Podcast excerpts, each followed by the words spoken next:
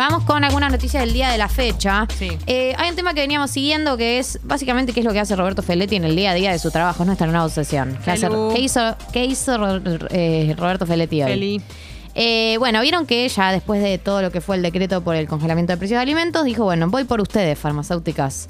Eh, y estábamos, bueno, empezaron a negociar y no sabíamos si iba a terminar con un decreto como fue en el caso del rubro alimenticio o iban a mm, llegar a un acuerdo. Bueno, finalmente se llegó a un acuerdo. Eh, ¿En qué consiste el acuerdo? Bueno, en congelar los precios de los medicamentos hasta el 7 de enero del 2022. O sea, este mes, el mes que viene, y deja de contar. Eh, en principio, las tres principales entidades que nuclean a la- laboratorios nacionales y extranjeros decidieron mantener los precios estables hasta el día 7 de enero del 2022, aunque se aclara que cada laboratorio asociado va a ejercer la facultad de adherir individualmente a esta iniciativa. O sea, si yo soy un laboratorio que forma parte de, mm, alguna de estas entidades y yo solito decido cortarme eh, y aumentar, puedo hacerlo. O sea, los precios que se mantienen hasta el 7 de enero son los que estaban eh, desde el 1 de noviembre. O sea, se retrotraen, nada, hace una semana, que no creo que hayan cambiado en la última semana, pero bueno, los precios que estaban el 1 de noviembre se mantienen hasta el 7 de enero. Sacaron un comunicado, eh, los laboratorios informaron que eh, en el marco de colaboración y buen diálogo iniciado con el Ministerio de Salud el día jueves respecto de la evolución de, de la economía y de los precios de los medicamentos, eh, le han, eh, KM, Silfa y Cooperala, que son estas tres entidades que nuclean laboratorios, han manifestado a la Secretaría de Comercio del Gobierno Nacional que las empresas asociadas a cada una de las cámaras han mostrado su disposición a retrotraer los precios de los medicamentos de prescripción de todos los segmentos al precio de venta al público del lunes primero de noviembre. Dijeron, te juro que te lo, te lo pongo al precio de la semana pasada. Te No lo te, pongo no al precio de la semana pasada. Resigno toda la ganancia de esta última semana. Vos créeme, vos créeme. Vos créeme.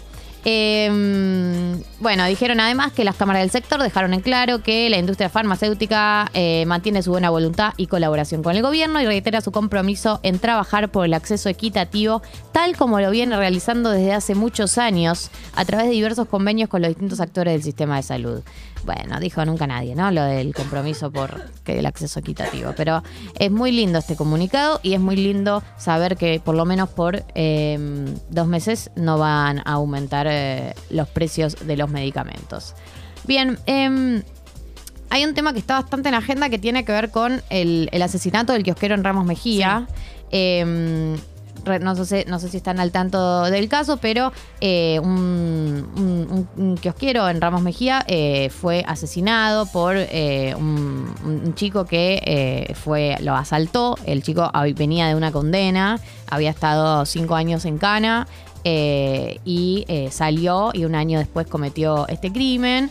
Eh, esto generó como mucho, mucho revuelo por eh, los vecinos del barrio que hablaban de que la situación de inseguridad ya venía escalando, la familia. La verdad es que cuando uno escucha los testimonios de la familia es bastante desgarrador porque, bueno, le decían al padre que no, que no trabaje todos los días, que no vaya tanto a trabajar y el padre había decidido quedarse trabajando de domingo a domingo. El día de ayer hubo una manifestación eh, en reclamo de justicia. Si bien al, al chico que le soltó lo agarraron porque salió, huyó, pero eh, agarró un auto, chocó, bueno, Sí. salió mal su vida, digamos. Eh, pero ayer hubo una manifestación que eh, escaló, digamos, en, en violencia. Eh, había algunos manifestantes que estaban tirando botellas contra la policía y esto eh, generó que la policía responda con balas de goma y gases lacrimógenos. Eh, esto empezó, esto desató corrida, furia, eh, como una toda una situación recontra picante, que sucedieron alrededor de las 20.30 frente a la comisaría de Ramos Mejía. Un policía resultó herido, un camarógrafo de televisión sufrió un corte en la cabeza, no mucho más de lo que, de lo que sabemos. El kiosquero se llamaba Roberto Savo. Eh, y esto se da, eh, como les decía, en eh, todo lo que generó este, este asesinato con respecto a la situación de la inseguridad en Ramos Mejía y en algunos otros sectores también del conurbano. Hay que decir em, que rápidamente también los políticos, viste, que se suman Mm, a todo sí, esto. obvio. Como que, viste, bueno, María Eugenia Vidal salió a decir, bueno, que este gobierno no, no se, escapa, no se escapa la inseguridad. O sea, cada sector político se sube políticamente a esto. O sea, María Eugenia Vidal viene de gobernar cuatro años. la No, y de además que Aires. estamos a una semana de las menos de una semana de las elecciones. No es Sí. un dato menor. Justo un caso como este, en este momento, Eh, no, y también creo que generó mucha, mucho enojo porque el asesinato fue a 300 metros de la comisaría de Ramos Mejía. Entonces, bueno, ¿no? Algo que, que obviamente ya conocemos, todas las personas que vivimos en Argentina, que tiene que ver con muchas veces la zona liberada, ¿no? La connivencia eh, de las fuerzas de seguridad con eh, algunos delincuentes. Eh, pero sí, bueno, eh, ge- genera, hay algunos eventos de inseguridad, algunos hechos particularmente trágicos, como es este, que es un asesinato así tan tan injustificado, ¿no? No, no porque los otros asesinatos sean justificados, pero tan vos decís un, asalto a un, kiosco eh, que generan, ¿no? Como algo en los vecinos, en el barrio, un- una, cosa así de, de impotencia que, que bueno, que, que- que mueve de nuevo la, la aguja y todos los políticos aprovechan para subirse. Sí, ayer veían la en- cuando estaban transmitiendo los canales de tele en el, en el corte, en la manifestación de, lo- de los vecinos, todos tenían una historia para contar. Eh, Es. Y hablaban del tema de la cercanía de la comisaría, las veces que habían denunciado, que las veces que está el policía delante y que igual pasa de todo delante de ellos y no hacen nada. Como todos tenían algo para decir un caso, todas las personas que estaban ahí, incluida la familia. Sí, de él. totalmente, totalmente. Es que pasa que vivimos en un país donde, eh, por lo menos los que vivimos en Buenos Aires, pero también obviamente de otras provincias donde la inseguridad es recontra alta, como es el caso de Santa Fe, eh, que, mm, que te acostumbras, por supuesto, porque nosotros estamos acostumbrados, vas a otro país y te dicen es inseguro. Bueno, nosotros ya tenemos un máster en esto, ya sabes cómo cuidarte, esto, lo otro. Pero la realidad es que eh, yo la sensación que, que me da es que hubo una escalada en la violencia, como que por ahí antes te robaban, te pungueaban, Sí. eh, pero como que hubo en los últimos años un aumento de los asesinatos, de como que te maten por robarte, que uno dice, bueno, que me roben, no sé, hay desigualdad en el mundo, hay pobreza y robos, pero un asesinato es como una cosa, una escalada de violencia eh, que es difícil de, de acostumbrarse, ¿viste? Como es, eh, es otro nivel, me parece, y me parece que también hay algo de, de esa... De, de- de esa...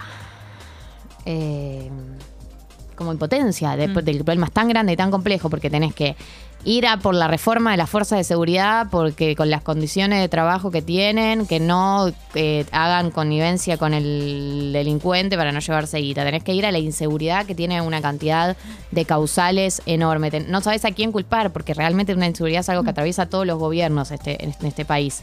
Eh, y es una cosa, es como que uno no sabe... Sí, que no mejora tampoco. o sea, tenés que señalar a todos. Sí. Eh, y bueno, no entiendo que genere como estas manifestaciones, estas, también estas cosas, estas escaladas de violencia, de bronca, eh, porque no hay, no hay mucho por qué hacer. No sabes a quién reclamarle, no sabes a quién pedirle, a la justicia, a la policía, al Estado, a qué de todo. Pero bueno. Y nunca hay una situación que sea esperanzadora, ¿no? Es que está- No. nunca estamos en un momento de, no, bueno, pero ahora, nunca, jamás. No, estoy de acuerdo.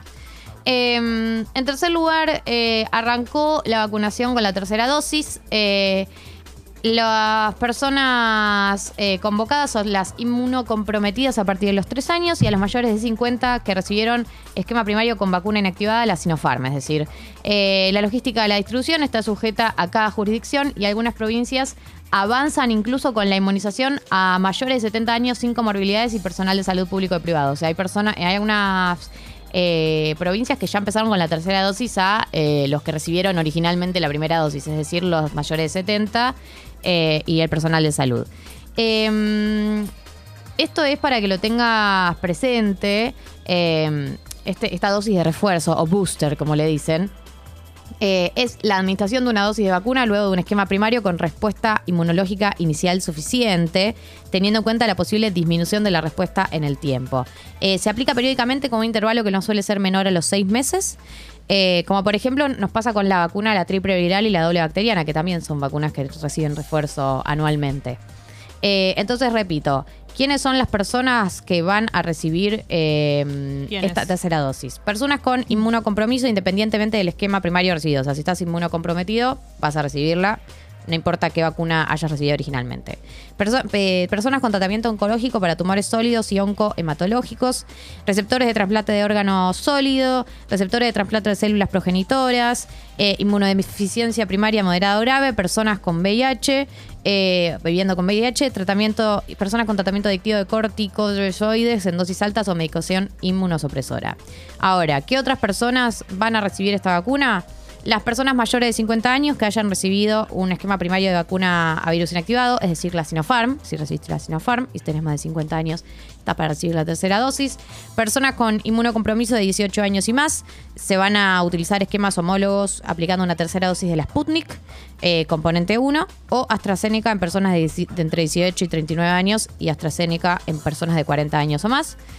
Personas inmunocomprometidas de 3 a 17 años van a tener que utilizar las vacunas que estén autorizadas para su edad. Eh, y no, las personas de 50 años ya lo dije. Así que en todos los casos, el intervalo mínimo de aplicación de la dosis adicional va a ser no inferior a 4 semanas de la aplicación de la última dosis.